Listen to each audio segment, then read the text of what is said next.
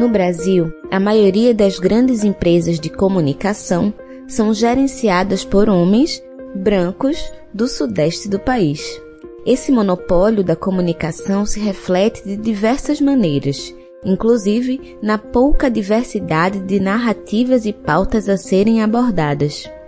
A democratização da comunicação é importante por isso, para possibilitar a pluralidade de perspectivas e narrativas, para que o povo das periferias, negros e negras, indígenas, possam falar por si para todas as pessoas.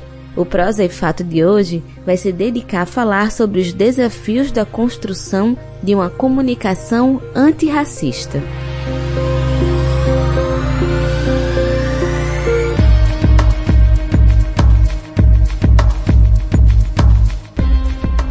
Olá, eu sou Yali Tairine e está começando mais um programa Prosa e Fato. O Prosa e Fato é uma produção do Brasil de Fato Pernambuco, um programa de entrevistas que debate os mais diversos temas a partir de uma visão popular, na Rádio Paulo Freire 820 AM, todas as segundas-feiras ao meio-dia. Você pode ouvir online também na Rádio Brasil de Fato e nas principais plataformas de streaming como Spotify e Google Podcasts. Prosa e fato. Uma visão popular sobre o mundo. O projeto Perfil Racial da Imprensa Brasileira, lançado em 2021, apontou que o número de jornalistas negros nas redações brasileiras é quase três vezes menor do que a de jornalistas brancos. Os dados apontaram que existem nas redações 20,01% de negros, 77,6% de brancos e 0,2% de indígenas.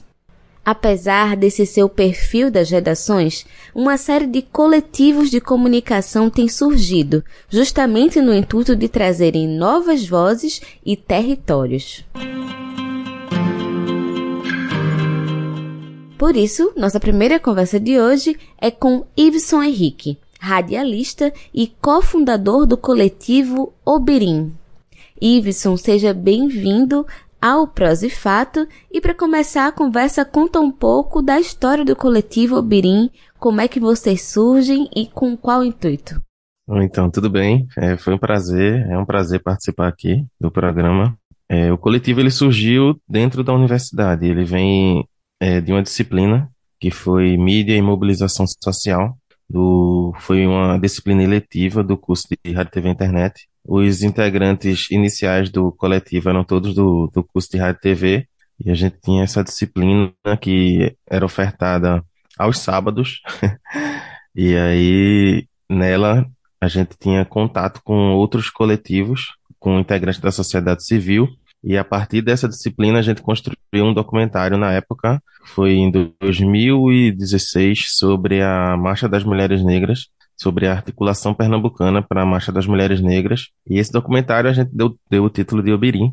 Aí a gente acabou percebendo que um, um movimento que reuniu mais de 100 mil mulheres na, lá em Brasília, ele foi é, pouco divulgado na, nas grandes mídias, ele foi pouco repercutido sentido, e aí a gente percebeu, dentro de tudo que a gente já vem estudando na, na comunicação, todas aquelas teorias de agendamento, de, de, de ofuscar certas pautas que, que em tese não, não repercutem, não têm interesse é, público, em tese, né? Porque a gente sabe que se reuniu 100 mil mulheres negras que estavam lutando por, pelas suas pautas, é claro que aquilo tem interesse, né? Mas não tem interesse da grande mídia de divulgar aquela luta, aquela, toda aquela articulação de mulheres de todo o Brasil. Aí a gente resolveu criar um coletivo, que é o Coletivo Obirim, que levou o mesmo nome do documentário. Quem quiser, tiver interesse de assistir, está disponível no YouTube lá do coletivo. E a partir, da, a partir dessa disciplina foi que a gente foi construindo, é, sempre pensando em pautas para para divulgar todas as ações e, e demandas do povo negro aqui em Pernambuco.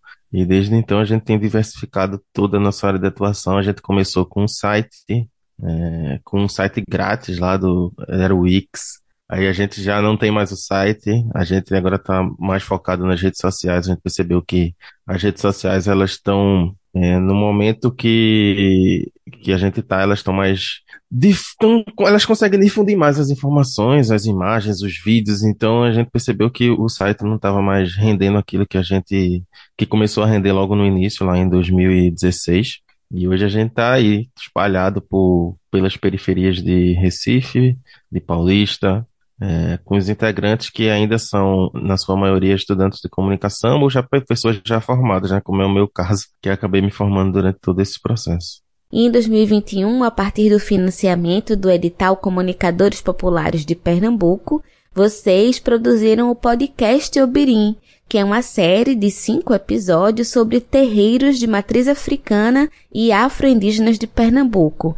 Conta como é que foi essa experiência, por que, que vocês decidiram focar nos terreiros?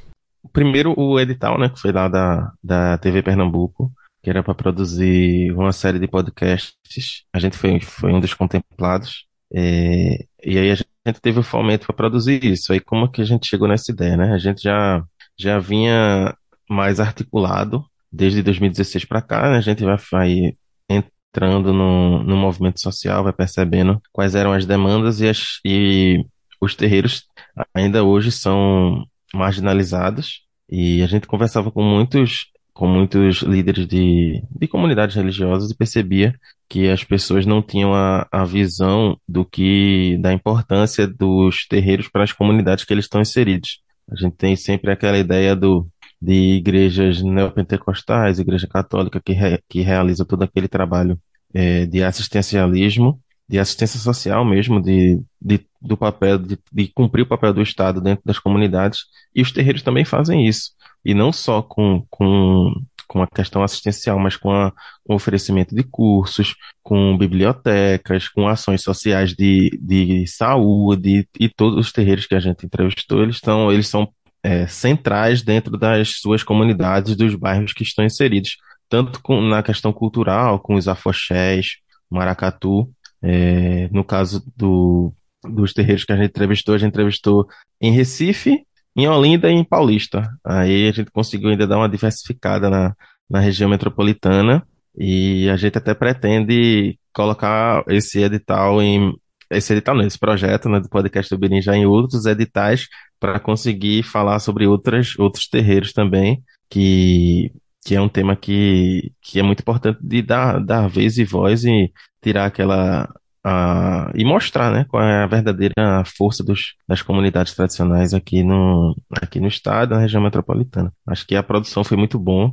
o retorno foi muito legal, os, os terreiros adoraram o, os programas, e assim é, um, é uma maneira de divulgar toda, toda a ação que eles têm e todo o bem que eles trazem para as comunidades. Bem, o papo com o Iveson Henrique está muito bom, mas vamos para um rápido intervalo. Fica por aqui que a gente volta já já.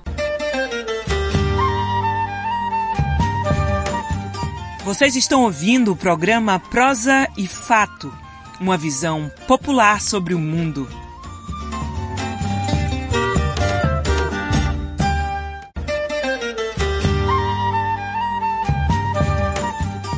Voltamos a apresentar o programa Prosa e Fato, uma visão popular sobre o mundo.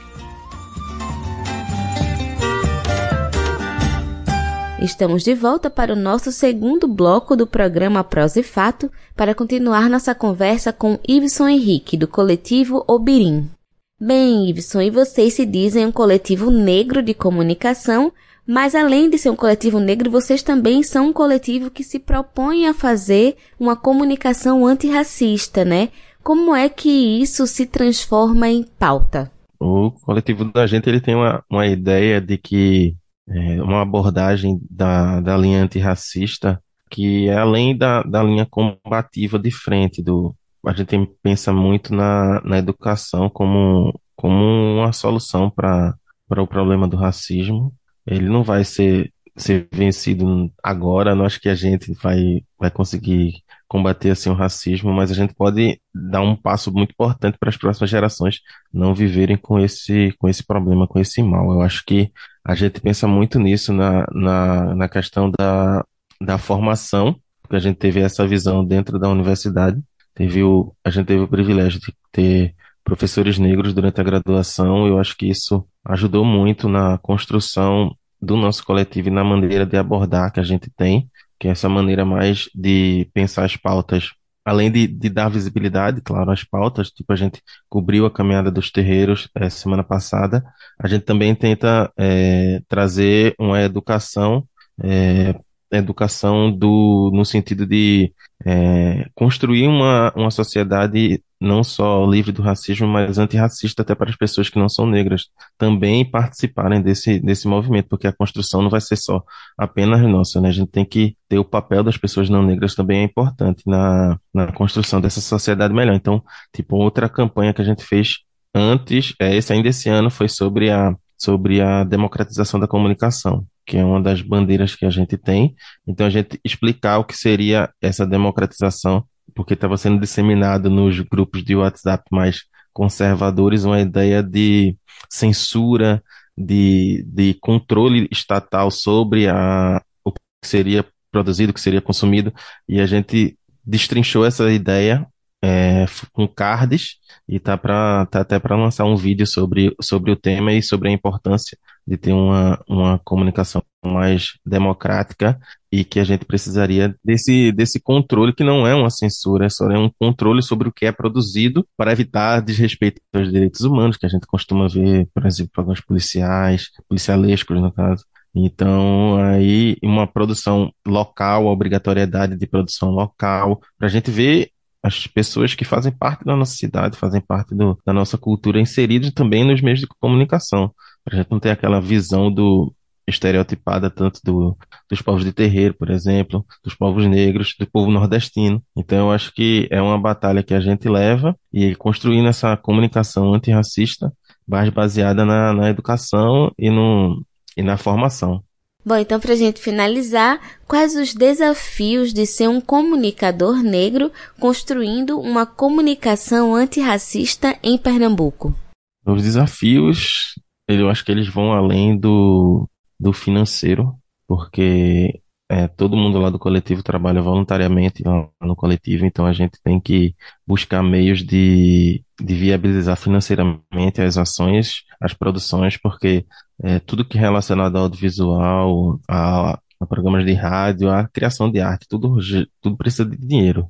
É, tudo é caro. Quando a gente for fazer uma filmagem, fazer uma fotografia, uma câmera é um equipamento muito caro. Se a gente for gravar o um podcast, a gente teve que. A gente já tinha os equipamentos de áudio, que é o microfone, a interface de áudio, o notebook, então tudo, tudo gera custo. Então a gente, o grande desafio é financeiro e vai além também da, da, das oportunidades que, que a gente tem de colocar essas pautas em, em editais. Eu acho que a fomentação e, a, e o papel do Estado ele tem que ser um pouco mais presente nessas, nessas questões.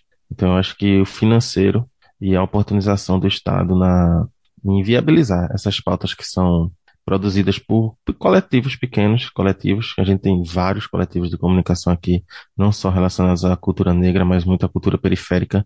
A gente tem um mapa cultural aí do Marco Zero, quem quiser, tiver interesse de, de acessar, a gente vai ver a quantidade de coletivos que tem só aqui na, na região metropolitana. É uma quantidade infinita de coletivos, só de comunicação. Então a gente pode perceber que tem, que tem muita gente produzindo e eu acho que que a gente deveria ter políticas públicas voltadas para essa para esse nicho de população para fazer essa comunicação mais próxima da, da realidade, mais próxima da periferia, mais próxima das comunidades. Iveson, muito obrigada pela sua participação aqui no Prosa e Fato e por compartilhar essa experiência coletiva importante aqui para o Estado. Foi massa, obrigado pelo convite e estamos às ordens aí. Qualquer membro do coletivo está sempre à disposição para falar, para dar entrevista, é sempre um prazer. E o mosaico cultural desta semana é sobre os 60 anos da Rádio Paulo Freire. Sim, essa mesma que nós estamos escutando. E que foi fundada por ele, o patrono da educação, Paulo Freire. Vamos conferir.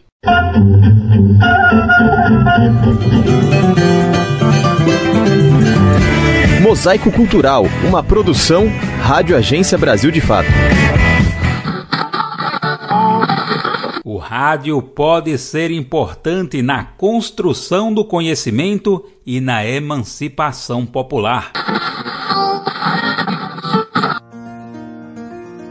Nesse sentido, há 60 anos, Paulo Freire apresentou o projeto da Rádio Universidade, na cidade do Recife, em Pernambuco. O historiador Dimas Veras brasileiro considera o projeto como revolucionário. Esse, esse projeto da Rádio Universidade, projeto, ao bem dizer, revolucionário e inovador. Inovador no sentido que ele transforma a comunicação numa ferramenta de pesquisa, de ensino-aprendizagem e de transformação do mundo. As primeiras transmissões foram feitas em agosto de 1962 e em setembro do ano seguinte começaram de forma definitiva. Na época, o Recife passava por uma efervescência cultural em áreas como literatura, música, cinema, jornalismo e teatro. No Brasil, era período de reabertura política após o Estado Novo de Getúlio Vargas, que durou até meados da década de 40, como conta Dimas. É um período de euforia democrática, é um período de reabertura, de reorganização das forças democráticas populares. Todos esses movimentos participam disso. No Recife a gente vê um movimento de cultura e educação popular muito forte, esses movimentos sociais ligados à alfabetização, mas também à construção e à divulgação dos fogueiros, dos elementos da cultura popular. A gente tem uma cena artística e cultural que começa a ganhar força. Na época, Paulo Freire era vinculado à Universidade do Recife, hoje conhecida como UFPE, Universidade Federal de Pernambuco. A emissora fazia parte do SEC, Serviço de Extensão Cultural, liderado pelo próprio patrono da educação do Brasil. Paula Reis, professora do Departamento de Comunicação da UFPE, explica o contexto. Imagina que era 63 e já se criando um conflito, uma tensão em torno né, do golpe militar. E aí o que acontece? Em 64, com o golpe, na imprensa começa a vir, logicamente, né, várias matérias dizendo que era necessário descomunizar a rádio universidade, que era necessário acabar com aquela a rádio comunista e aí realmente ela sofre como todo SEC, né, sofre uma intervenção e vai mudar radicalmente o seu projeto. Ao longo de 60 anos, a rádio chegou a ser invadida durante a ditadura militar e teve sua proposta remodelada. Entre diferentes interesses e disputas, chegou a ficar fechada mais de uma vez. Além de alterações na missão, a nomenclatura também mudou algumas vezes. Chegou a ser chamada de Rádio Universitária AM e desde 2018 passou a ser chamada de Rádio Paulo Freire essa última para afirmar sua proposta de religação com sua origem, como conta Paula Reis. Paulo Freire nos ensina a ter uma visão crítica sobre o mundo. Então é isso que a gente tem que trazer e a gente traz pra, para a prática da comunicação na rádio. É, quais são as disputas, quais são as tensões, quais são os conflitos sociais que estão postos e aí a gente percebe que as tecnologias elas são é, estratégias de poder então a gente também precisa se apropriar e a gente precisa usá-las em benefício de informação de qualidade. Penso que nessa linha de, Paulo Freire, pensando na tecnologia, a gente vai então construir uma comunicação dialógica. Hoje a emissora funciona como rádio escola e tem metade da programação elaborada pela sociedade civil. As redes sociais já foram utilizadas para a criação de pontos focais de diálogo com as comunidades.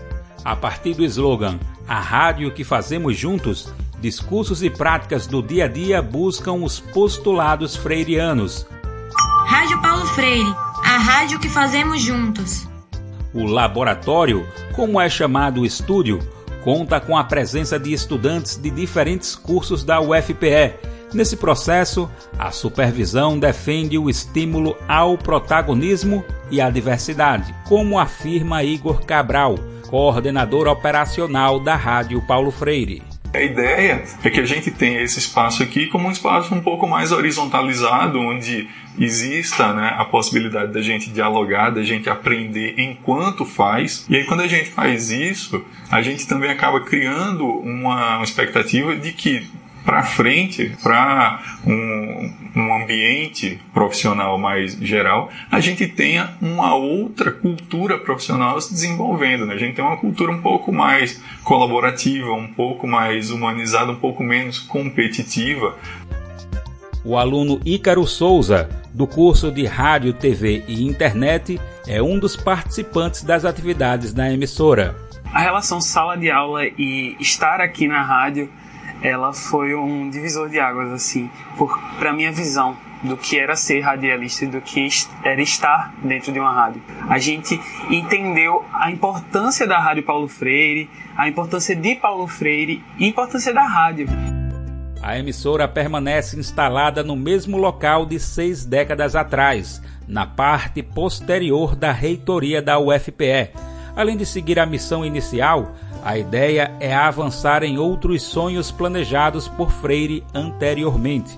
Por exemplo, instalar a rádio perto das salas, integrando os departamentos da universidade, é um deles como destaca Paula Reis. Nós queremos levar a rádio Paulo Freire para o Centro de Artes e Comunicação, que é a sua missão né, realmente estar dentro do Centro de Artes, assim como lá em 64 foi interrompido o sonho de Paulo Freire. Se imagine lá funcionando com a integração de todos os departamentos, a gente fazendo radionovelas educativas, né, fazendo performances musicais, performances teatrais, com tantos talentos.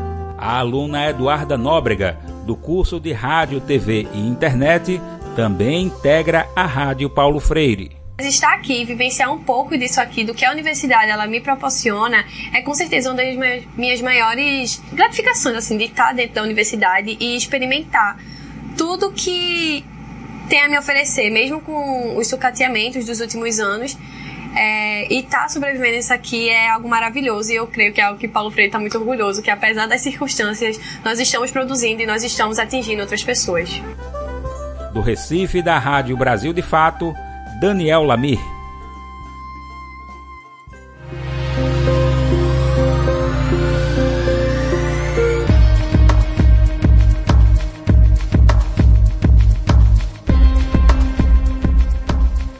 Se você quiser sugerir algum tema, fazer um comentário ou tirar qualquer dúvida sobre o nosso programa, você pode entrar em contato conosco pelo nosso telefone, que também é o nosso WhatsApp. Anota aí: DDD 81 996060173. Caso prefira nos mandar um e-mail, nosso endereço é prosaifato@gmail.com.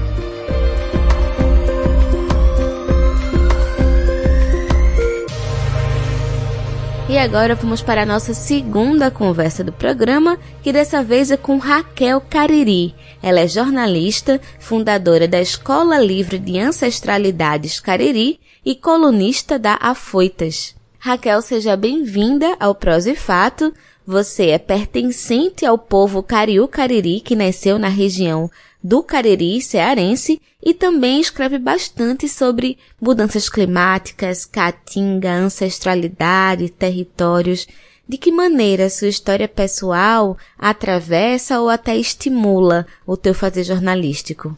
É, Yale, muito feliz de estar aqui, né, batendo esse papo, é, porque o, o que a gente sempre, é, sempre fala, né, que os povos indígenas é, eles precisam ser convidados, né, para falar sobre antirracismo. Muitas vezes a gente é, não, não é pautado nesse lugar, né, de, de falar sobre antirracismo, de refletir sobre antirracismo a partir da perspectiva indígena.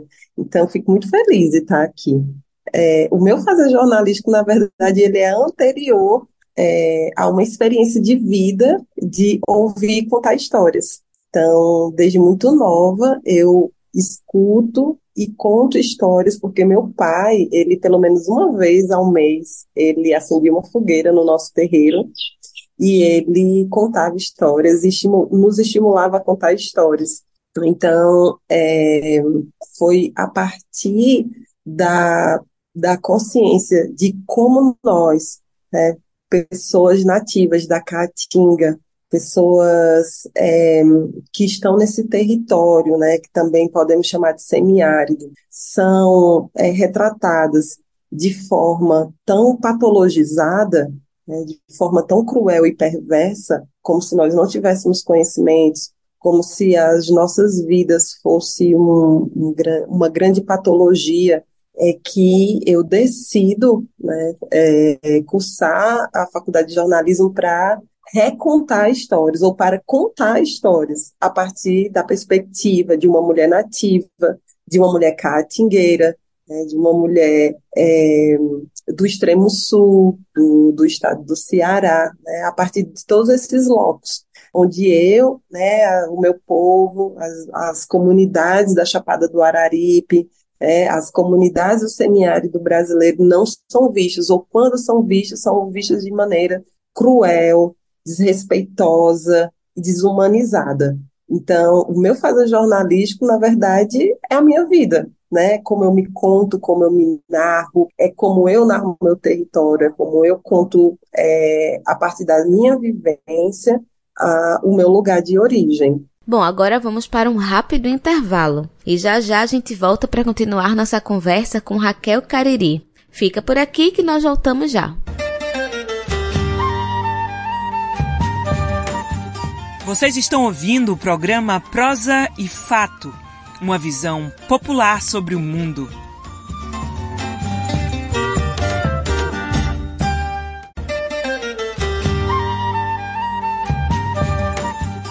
Voltamos a apresentar o programa Prosa e Fato, uma visão popular sobre o mundo. Estamos de volta para o nosso terceiro e último bloco do programa Prosa e Fato, aqui na sua rádio Paulo Freire 820 AM. Estamos aqui hoje com Raquel Cariri, fundadora da Escola Livre de Ancestralidades Cariri. Raquel, esse ano você participou do Festival Fala, que ocorreu no Recife no mês de setembro, e lá você falou um pouco sobre o jornalismo de causas. O que é exatamente esse formato de fazer jornalístico?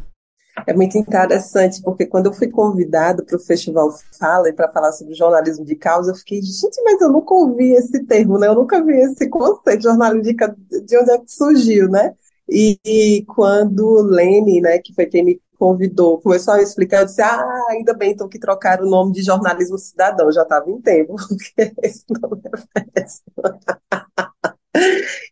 O jornalismo de causa não é nada mais do que nós, né, pessoas ativistas, comunicadoras, seja formadas, seja não formadas, né, é, comunicadores populares, é, fazemos a vida toda, né, que é denunciar é, que é também é, anunciar novos mundos, né, escrever, reescrever narrativas, né, quebrar a história única, né, como diz a nossa querida Chimamanda Adichie, né, nós temos uma história única que é uma história única é, contada por quem ganhou, né? Porque quem foi vitorioso. E nós já nós, nós entendemos todas nós entendemos que isso não, não cabe mais, né? Que a gente precisa narrar novas histórias, né? Então, o jornalismo de causa, ele é esse lugar que narra novas histórias, que denuncia, mas não só, mas que também é propositivo, né? Quando eu escrevo sobre mudanças climáticas, eu não estou ali só narrando o fim do mundo, né? Eu estou fazendo proposições, né?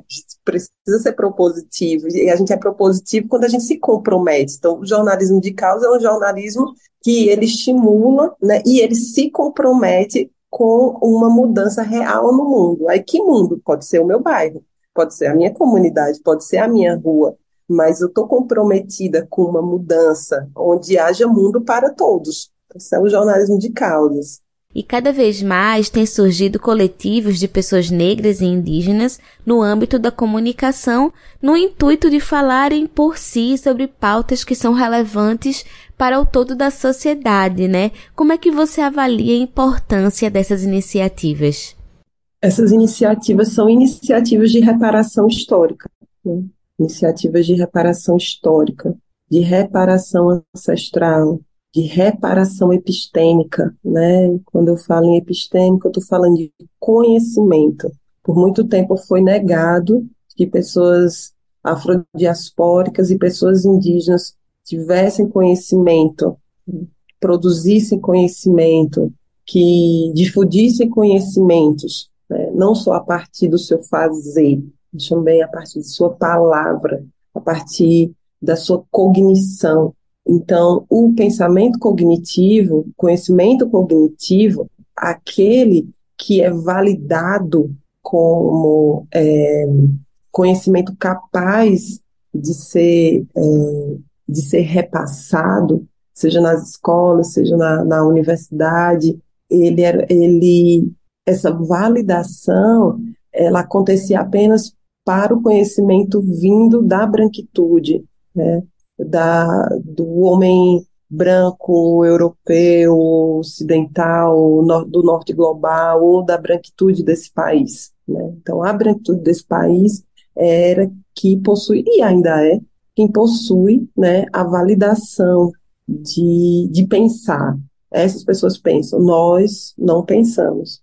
Então, quando pessoas se organizam, né, pessoas que foram subalternizadas, se organizam em coletivos, quando tem coletivos de comunicadores e comunicadores indígenas afrodiaspóricos, o que elas estão dizendo é que a história única acabou. Né? E que a história e história única é farsa. Né? A história é pluriversal, a história não é universal. Então, à medida que nós decolonizamos o campo da comunicação, nós decolonizamos o campo de saber, nós abrimos, né, nós abrimos estradas, abrimos veredas, abrimos levadas para que a, a novos corpos, outros corpos, inclusive também corpos LGBTs extremamente apagados e subalternizados, possam narrar suas histórias de vida, possam dizer do mundo a partir de suas perspectivas, possam denunciar, possam invocar, possam é, propor políticas públicas que façam sentido para as suas vidas. Então, é, quando nós fazemos esse, esse, esse caminho de reparação histórica, reparação ancestral, reparação epistêmica, nós estamos falando que nós estamos fazendo justiça, justiça epistêmica, né, justiça cognitiva. Então, tem uma mulher negra, tem uma mulher indígena conversando aqui. O que é isso? Isso é justiça cognitiva. Nós nós, era, nós somos considerados a, a, a última camada da subalternidade. Então, estarmos aqui nos olhando, conversando de igual para igual, a partir de uma posição equânime, isso é raro, isso é novo, isso se chama justiça cognitiva, que está acontecendo nesse momento aqui. Então é por isso que a gente diz, né? A ancestralidade está de pé, né? Porque a gente honra a nossa ancestralidade que foi subalternizada, que foi dizimada, né? que foi é, por tantas vezes, né? Vista como ignorante, vista como pessoas que não possuíam nada além de sua mão de obra né? além da mão de obra escrava, depois a mão de obra pessimamente assalariada, precarizada. Né? Nós dizemos não, de maneira alguma. Né? Estamos aqui de pé e reivindicando um lugar que sempre foi nosso, né? que é de produção de saber epistêmico, válido, e que se não fosse inclusive esse saber, não existiria esse país. No início da conversa, você falou da felicidade de estar aqui falando sobre antirracismo na perspectiva indígena. E essa é justamente a nossa última pergunta para você. Quais os desafios de se construir uma comunicação antirracista? Nós temos diversos desafios. Nós temos o desafio da sustentabilidade financeira, é, porque pessoas pretas e pessoas indígenas, é, coletivos de pessoas pretas e pessoas indígenas, empresas, o que quer, quer que seja, principalmente quando o antirracismo é uma, uma pauta carro-chefe, nós temos muitos desafios de acessar recursos, porque nós moramos, nós estamos localizados num dos países mais racistas do mundo e nós estamos nesse sistema mundo colonial racista. Né? Então, é, é, é, tudo que esse sistema colonial não quer é que essa pauta seja democratizada, que as pessoas reflitam sobre racismo estrutural, né? como o racismo estrutura é, é, as nossas vidas subalterniza, mata, né, arranca nossas peles, é uma máquina de moer corpos racializados. Então, nós, a, o primeiro desafio é esse, é de sustentabilidade financeira. Qualquer pessoa comunicadora racializada que nos escuta sabe disso. Esse é um grande desafio que nós temos que aprender a contornar. Nós temos que aprender a manejar as ferramentas para a gente acessar os recursos para que a gente possa ter uma vida digna né, sermos comunicadores, sermos jornalistas, atuarmos, sermos ativistas e termos uma vida digna, que é isso que nós, nós merecemos, né? Um outro, um outro, é, uma outra dimensão também que é desafiante é encontrar, é, encontrar lugar, espaço para além do nicho que discute antirracismo. Porque normalmente a nossa sociedade, as pessoas compreendem que antirracismo é um papo de pessoas racializadas como se isso não fosse novamente, né? Como se esse é, como se a racialidade não fosse algo estruturante da sociedade. Então, é um problema das pessoas negras, é um problema das pessoas indígenas. Isso, isso diminui o nosso campo de engajamento, isso diminui o nosso campo de visibilização, de visibilidade. Né? Então, nós estamos muitas vezes falando de nós para nós, da gente para a gente. E é, e é tudo que a gente menos quer, porque o antirracismo tem que ser uma pauta de toda a sociedade, se essa sociedade se interessa por uma vida digna e justa para todos, e todas, e todes, né? Mas a gente sabe que não, que não é, que não é verdade, mas a gente está ali, continuando, né? Porque isso atravessa nossos corpos, isso mata, isso traumatiza, isso fere, né? Isso causa indignidade. Então a gente não vai parar. Né? Então, é, sustentabilidade financeira, é, espaços de visibilidade, né? E me parece também que um, um terceiro viés de desafio que, que eu percebo é que a falta de, de visibilidade de lugares né, para além dos nichos de discussão antirracista dificulta a democratização de, dessa temática. E, e aí isso se torna um desafio, porque a gente, é, a gente chega a poucas pessoas, né? E a gente não consegue democratizar esse, esse tema, porque parece, muitas vezes, se a gente ficar na nossa bolha, parece que nós, nós estamos falando com muita gente, né? E que esse tema já está apropriado. Esse tema não está. Basta você ir a qualquer escola. Você sair da sua casa, entrar numa escola e perguntar coisas básicas sobre racismo, sobre antirracismo, as pessoas não vão saber te responder, os alunos não vão saber te responder, os professores possivelmente vão saber manejar é, poucos conceitos. Então, é, a, a falta de espaço leva a pouca democratização desse, dessa, dessa, desse tema, né? É, então, me parece que esses são, assim, alguns lugares muito desafiantes, né? E, fora isso, para mim, é o, é o lugar mesmo de que nós, pessoas racializadas, é, somos convidados apenas para falar sobre temas da, da, ou da nossa etnia, ou da nossa raça, né? É, concernente a pessoas pretas, e aí parece que a gente só sabe falar disso. Né? E, e muito pelo contrário, nem você, nem eu é, somos é, empoderadas, e às vezes, inclusive, nós nem somos as melhores pessoas para falar sobre isso. Inclusive, inclusive seria, é, seria melhor que nós fôssemos convidados para falar sobre outras coisas, que não necessariamente essa. Mas por sermos pessoas racializadas, é, as pessoas olham e dizem: ah, não, então, se você é uma pessoa racializada, você sabe falar sobre racismo, sobre antirracismo. Não necessariamente. Não é porque eu sofro a experiência de racismo que eu manejo os conceitos de forma adequada. Então, isso também é muito perverso. Isso também diminui a nossa, a nossa inserção, os nossos lugares. Quando nós somos vistos como pessoas que a única coisa que temos para oferecer é a nossa experiência é, de sofrimento de racismo. Ou nossa experiência identitária não é, não é verdade, né? E nem, não, e nem é justo conosco, como, como é, pessoas que passaram por uma universidade, pessoas que passaram por pós-graduação, pessoa que estuda, que se instrumentaliza, que tem todo um percurso, uma jornada. Nem é justo, né? Nem é uma, um, uma justiça cognitiva que fazem com nós, né? Mas isso também é outro desafio e um desafio muito perverso, inclusive. Raquel Cariri, muito obrigada pela sua participação aqui no Prós e Fato, por essa partilha de tanto conhecimento, foi muito importante. Eu que agradeço, Ale, agradeço todo mundo e que, enfim, que seja algo bacana aí para a gente trocar e que mais pessoas se beneficiem desse papo.